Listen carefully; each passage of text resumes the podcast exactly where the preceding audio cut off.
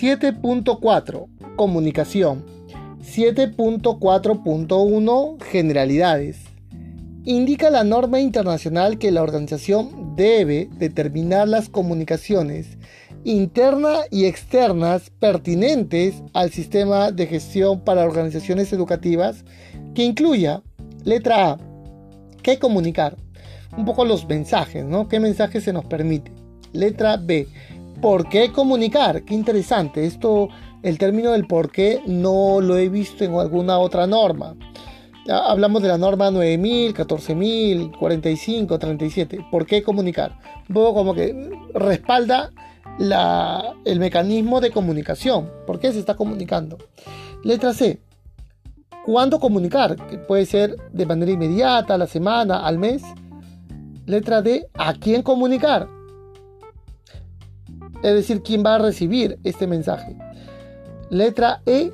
¿Cómo comunicar? ¿Cuál es el medio? ¿Cuál es este? Finalmente va a ser de forma física, de carta, electrónica, correo. Letra F. ¿Quién comunica?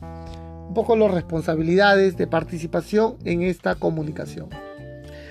Muy bien, queridos alumnos, esta es la presentación de 741, la generalidad de lo que veremos más adelante. De por sí, esta cláusula de comunicación es bastante extensa y le hemos querido repartir en cada cláusula. Nos vemos en el siguiente capítulo. Muchas gracias.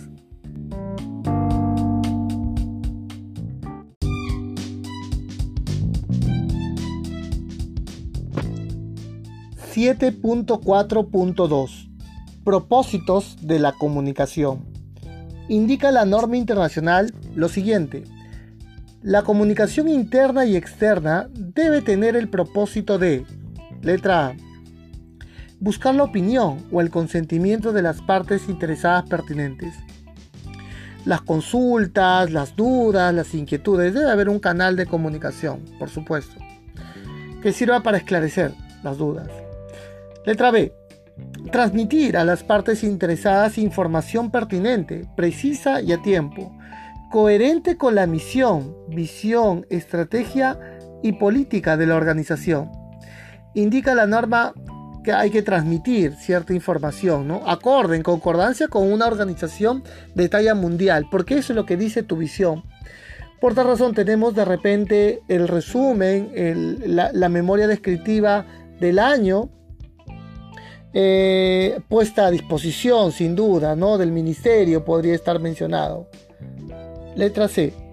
Colaborar y coordinar actividades y procesos con las partes interesadas pertinentes dentro de la organización. De la misma manera debe haber eh, en los canales de comunicación debe de buscar la consulta, la colaboración, la coordinación para poder llevarse a cabo respuestas efectivas. Nota. La información transmitida puede incluir información sobre el método educativo de la prestación, resultados de aprendizaje previsto, calificaciones, innovaciones, nuevas ideas, así como resultados científicos, métodos, enfoques y los productos y servicios de aprendizaje subyacentes. Es lo que nos entrega todo este canal de comunicación que tienes que tener para los eh, estudiantes y otros beneficiarios. Muy bien, queridos alumnos, muchas gracias, nos veremos en el siguiente apartado.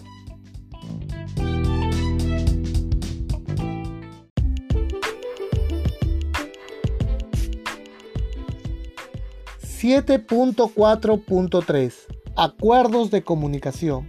7.4.3.1 indica la norma que la organización debe determinar e implementar acuerdos eficaces para comunicarse con los estudiantes y otras partes interesadas en relación a, letra A, la política y plan estratégico de la organización hay que, hay que informar sin duda, ¿no? Hay que, hay que mantener informado. También sobre lo que quiere lograr la organización para este año. Letra B. El diseño, contenido, entrega de productos y servicios educativos, desde la matrícula, desde los informes. Letra C.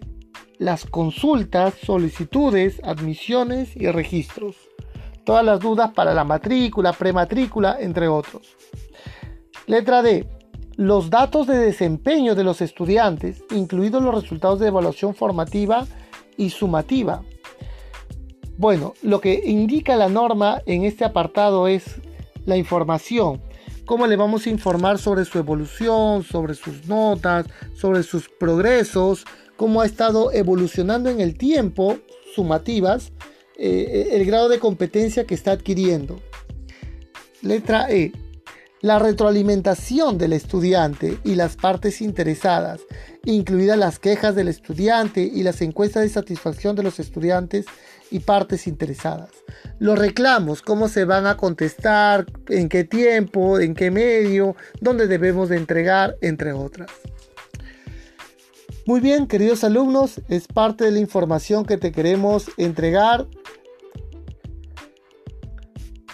olvidaba, hay un último párrafo en este apartado. Indica la norma que la organización debe informar a los estudiantes y otros beneficiarios sobre los puntos de contacto externo en caso de problemas no resueltos. Bueno, estará de repente el rectorado, de repente estará la UGEL, entre otros. 7.4.3.2. A intervalos planificados, la organización debe. Letra A hacer seguimiento de la implementación de sus esfuerzos de comunicación. Bueno, intervalos planificados vamos a, verificar qué tan efectivos son nuestros canales de comunicación. Letra B, analizar y mejorar el plan de comunicación en función de los resultados de la supervisión. Bueno, en función de cómo eh, de examinar nuestros canales de comunicación, hacerlo más efectivo con las, con las tendencias virtuales que hay, entre otras. Y acá sí quiero mencionar que la norma acá sí precisa un plan de comunicación. Al igual que se vio en las cláusulas anteriores, un plan estratégico. Finaliza la norma con la organización debe conservar información documentada del proceso de comunicación. Nota 1. La organización puede documentar planes de comunicación y arreglos dentro de los procesos para formar parte de la organización. Es decir, hay que conservar este plan o otro equivalente. Nota 2. La organización puede implementar métodos para garantizar la trazabilidad de las comunicaciones, donde sea apropiado. Y nota 3. Los puntos de contacto externo pueden ser personas u organizaciones tales como mediadores, litigantes, organismos gubernamentales, defensoría del pueblo, protectores, representantes de los estudiantes u otros terceros. Bueno, es todo el protocolo que tenemos que comunicar desde el punto de vista legal, a través de partes interesadas gubernamentales, entre otras. Muy bien, queridos alumnos, me despido con un fuerte abrazo. Muchas gracias.